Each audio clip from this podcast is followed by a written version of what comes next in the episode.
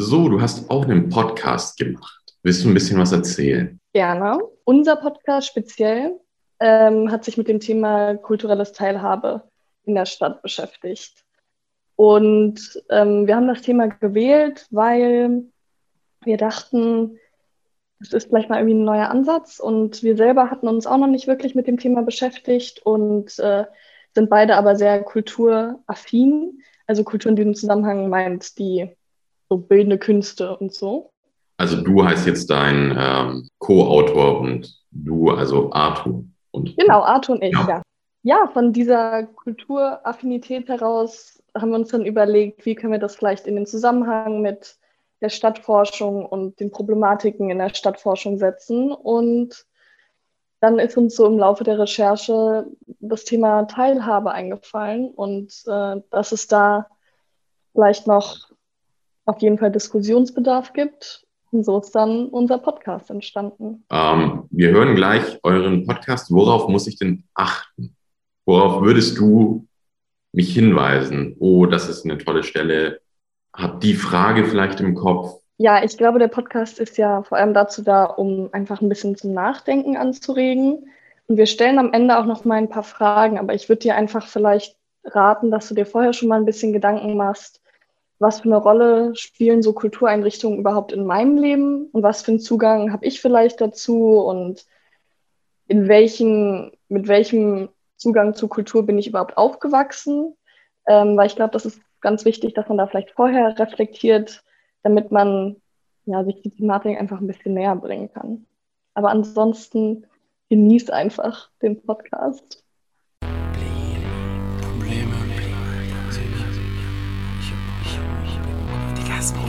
Überall. Problem, Probleme hier, Probleme im Kiez, Probleme, Problem, Problem Kiez. Ey Mann, was geht im Kiez? Probleme. Im Kiez nur Probleme. Probleme? Ja, dann gib mir mal ein Beat. Was ist dein Problem? Ich dir, wenn du zuhörst, kannst du es auch verstehen. Und dann nach Berlin mit anderen Augen sehen. Also dreh den Podcast auf, bleib ruhig stehen.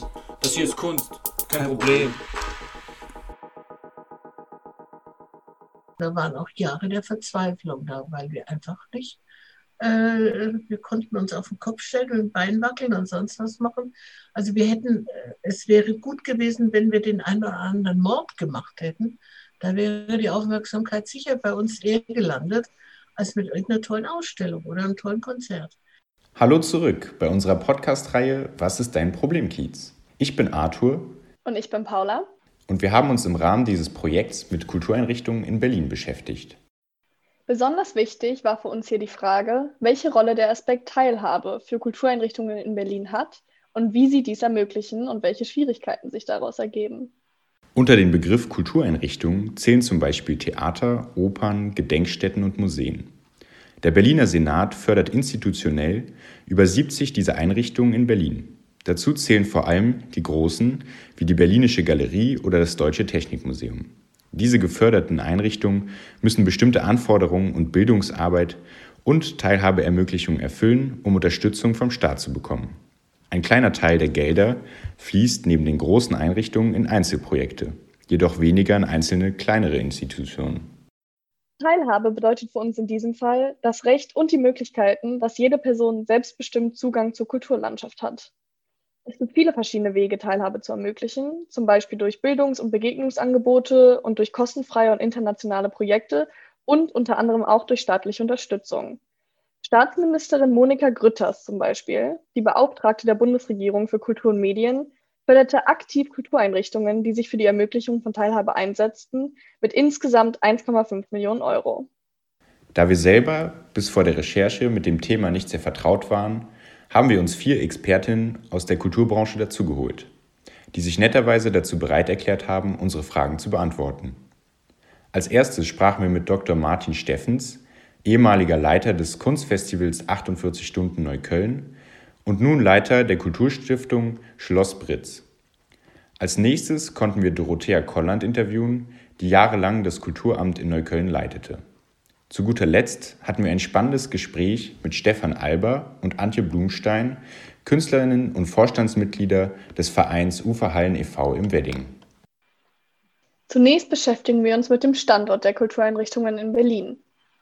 Macht der Standort in einer benachteiligten Nachbarschaft wie Neukölln oder Wedding einen Unterschied für die Institution? Wie unterscheidet sich Kultur da von Kultur in anderen Kiezen? Martin Steffens sagte dazu Folgendes. In Neukölln eher halt auch ein geselliger, gesellschaftlich orientierter Prozess, wo viele Menschen auch gezielt eigentlich dahin gehen, ähm, wo es prekär ist, um auch Menschen zu adressieren, die halt nicht dem Bildungsbürgertum zuzuordnen sind, sondern es hat häufig auch ein Interesse an sozialen Fragestellungen. Und das ist kein Makel mehr, in Neukölln zu sein. Und es gibt, würde ich sagen, keine Stigmatisierung mehr, sondern eher so eine Konkurrenz zwischen unterschiedlichen Bezirken wie Wedding und Neukölln. Da gibt es immer so ein bisschen Reibereien, wer ist jetzt cooler.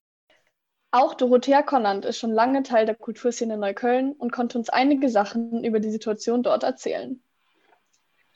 Kultur ist im Regelfall einfach ein Zuschussgeschäft. Ähm, aber es hat, äh, es hat äh, schon natürlich einen, einen, wirtschaftlichen Aspekt auch, weil äh, das äh, Kultur und der Ruf von Kulturorganisationen, Kulturinstitutionen das, äh, die, die Stadtatmosphäre, das Image mitbestimmen. Und äh, da ist natürlich die, die Charlottenburger oder die Mitte-Leute ganz anders stolz und äh, auf ihre Kultureinrichtungen tragen sie auch vor sich her, bis dieses in Neukölln der Fall ist. Allerdings hat sich das, das äh, sage ich mit einem gewissen Stolz, weil sich das während meiner Arbeitszeit dort zugetragen hat, es hat sich in Neukölln verändert. Also auch in Neukölln macht man inzwischen äh, hier da Werbung mit äh, der Neuköllner Oper oder mit äh, der Galerie im Körnerpark oder sowas oder Britz. Und das war äh, früher überhaupt nicht der Fall. Und das hat sich, das hat sich so ein kleines bisschen verändert, aber nicht grundsätzlich. Also wenn die Neuköllner Stadtväter äh, oder die paar Mütter äh, heute äh, entscheiden würden, wo es am besten was zu machen, dann ist es bestimmt nicht die Kultur, die sie vorne anheben. Es sind neue Leute nach Neukölln gezogen, die auch von Kultur Ahnung haben, die Kultur machen, die kulturaffin sind, die auch anders kulturaffin sind als in Charlottenburg. Aber es sind immer noch nicht so viele. Es ist immer noch die, äh, die Minderheit. Und das ist der große Unterschied. Es lässt sich also feststellen, dass sich das Publikum innerhalb Berlins deutlich unterscheidet und die Kulturbranche überall eine unterschiedliche Bedeutung hat. Wir beide waren schon von klein auf mit viel Kultureinrichtungen in Kontakt und sind mit regelmäßigen Museums- und Galeriebesuchen aufgewachsen. Es gibt jedoch genug Menschen, die ohne jeglichen Zugang zu Kultur groß geworden sind. Also die Frage des Zugangs äh, ist mit Sicherheit eine, eine Frage der absoluten Notwendigkeit in Neukölln. Anders als in anderen Stadtregionen oder also zumindest in den Kulturstadtregionen, in den traditionellen Kulturstadtregionen, äh, man kann in Neukölln nur erhobenen Hauptes äh, Kultur veranstalten und machen, wenn man diesen Teilhabeaspekt einen ganz besonderen, äh, ganz besondere Aufmerksamkeit gibt. Und äh, da hat sich äh, in der Tat die Kulturarbeit in Neukölln markant unterschieden. Man kann naiv denken, na klar, ich bin da, ich habe meinen Raum geöffnet, es können alle kommen, aber es kommen natürlich trotzdem nicht alle rein, weil zum Teil auch unklar ist, ähm, was man in diesen Räumen macht und auch häufig ähm, die Angebote nicht so aufbereitet sind, dass sie für jeden zugänglich sind oder für jeden verständlich sind, sondern da bilden sich schon auch ähm, Barrieren. Das Thema Teilhabe ist also im Bereich Kultur ein wichtiges und viel diskutiertes Thema. Doch wie setzen sich unsere Expertinnen mit dem Thema auseinander? Und inwiefern spielt der Standort Problembezirk hier eine Rolle? Wichtig sei hierbei vor allem die Bildungs- und Vermittlungsarbeit, betonen Stefan Alber und Antje Blumstein von den Uferhallen in Berlin-Wedding. Genau, also es ist genau unser Kiez-Thema. Ähm, also Kiez sage ich jetzt mal, weil einfach die Uferhallen ja in, im Wedding ja doch eingebettet sind in einer Umgebung, äh, wo Kunst und Kultur vielleicht nicht für alles so ganz äh, erstrangig ist, sondern vielleicht haben Menschen hier in der Umgebung ganz andere Probleme oder keine Ahnung, andere Wahrnehmung.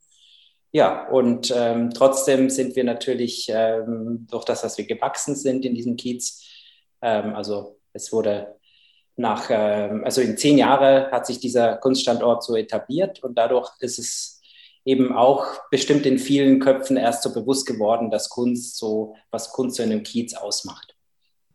Um wirklich Vermittlungsarbeit zu leisten, braucht es hier schon ähm, länger und mehr Intensität als woanders. Das definitiv. Was wir natürlich immer haben, das Kunstpublikum haben wir sowieso. Ne? Also die Kunstinteressierten in Berlin, die kommen natürlich, äh, die kommen auch in die Uferhallen, auch wenn der Wedding eben nie direkt um die Ecke liegt. Es braucht Bildungsarbeit.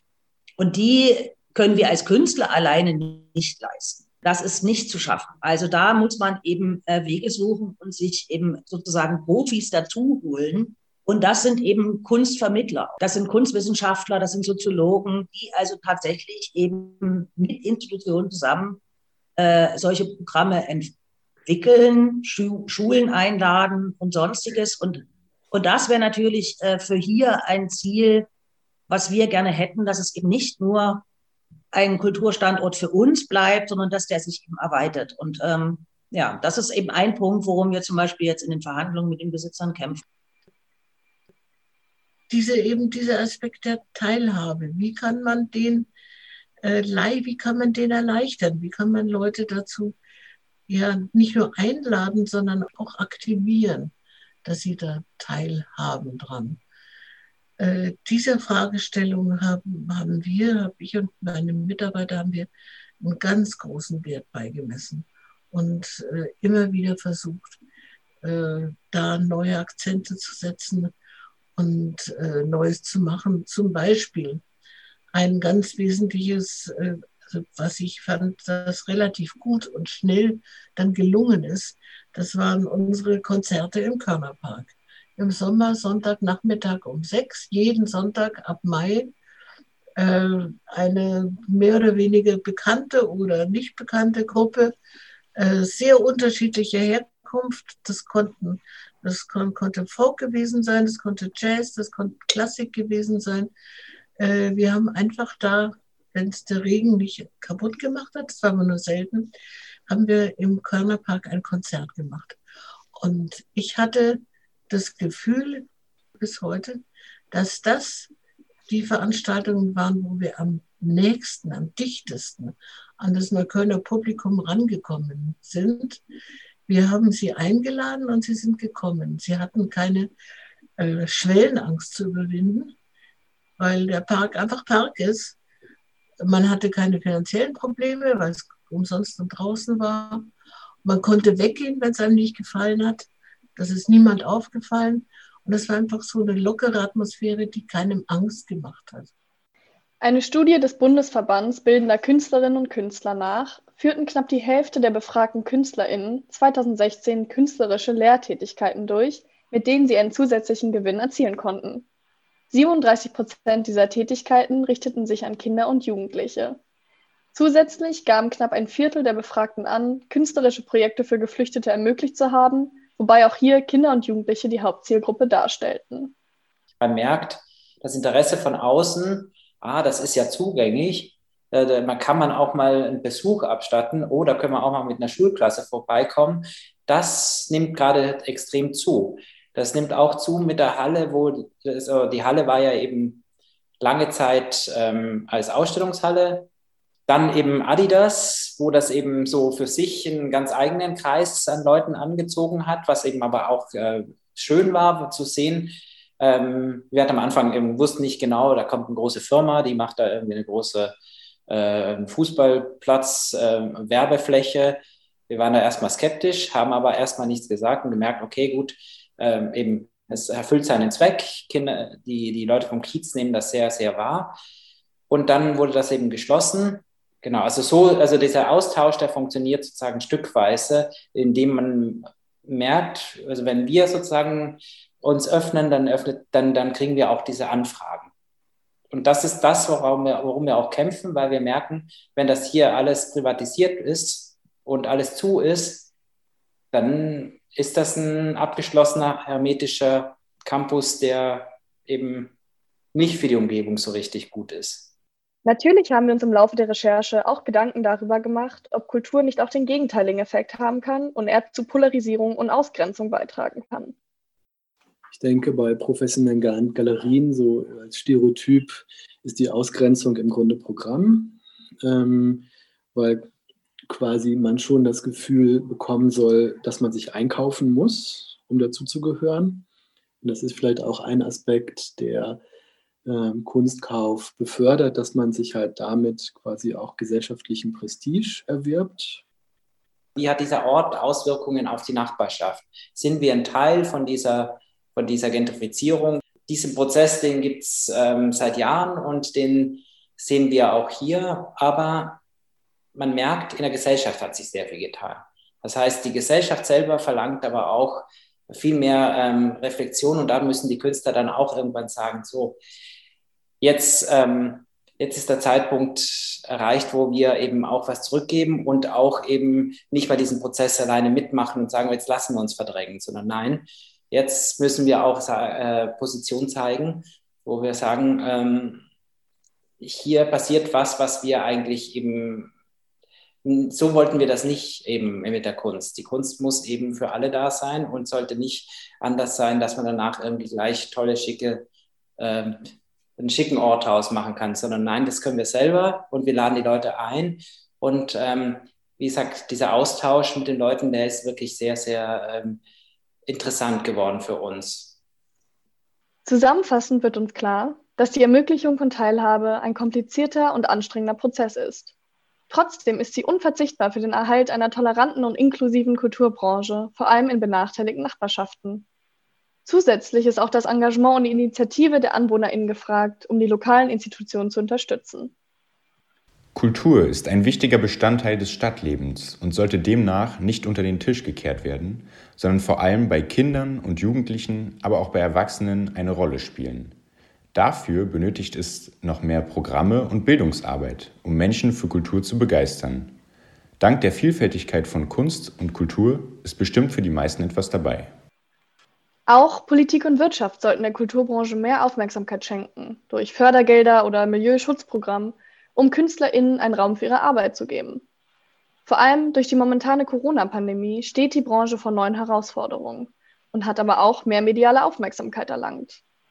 Wir sollten dies als Möglichkeit nehmen, Kultur höher zu priorisieren und eine einladende Kunstkultur für alle zu ermöglichen. Zum Abschluss könnt auch ihr euch nochmal die Fragen stellen, welche Rolle spielt Kultur in meinem Leben? Wie viel Kultur braucht die Gesellschaft? Und wie sollte in Zukunft mit der Kulturbranche umgegangen werden? Wir bedanken uns ganz herzlich bei Martin Steffens, Dorothea Kolland, Stefan Alber und Antje Blumstein, die sich die Zeit dafür genommen haben, uns die Thematik ein wenig näher zu bringen. Wir hoffen, dass euch dieser Podcast zum Nachdenken angeregt und interessiert hat, unabhängig davon, wie viel Kontakt ihr mit der Kulturbranche habt. Vielen Dank fürs Zuhören.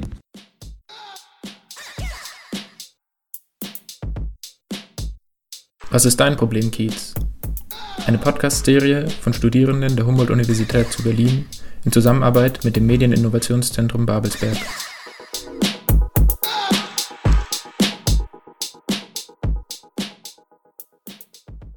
Wie viel Kultur braucht Gesellschaft? Das ist eine sehr gute Frage.